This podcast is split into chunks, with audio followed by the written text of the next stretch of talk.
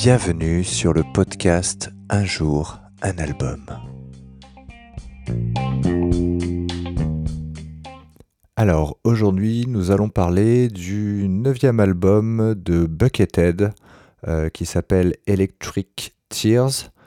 Alors, euh, Buckethead, pour ceux qui ne le connaissent pas, c'est un guitariste américain assez barré qui euh, euh, a la particularité de jouer très très vite et aussi d'avoir un saut de, de poulet KFC sur la tête, d'où son nom d'artiste.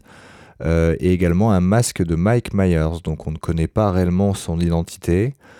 Euh, c'est un guitariste qui a fait partie des Guns N' Roses au début des années 2000. Euh, d'ailleurs, euh, ce morceau, enfin cet album est sorti alors qu'il était effectivement en plein dans les Guns N' Roses et c'est un album plutôt orienté ambiante, new age, jazz.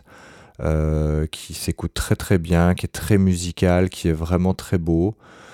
Euh, d'ailleurs, le site Ultimate Guitar le, range 12e meilleur album dans les 25 meilleurs albums instrumentaux de tous les temps.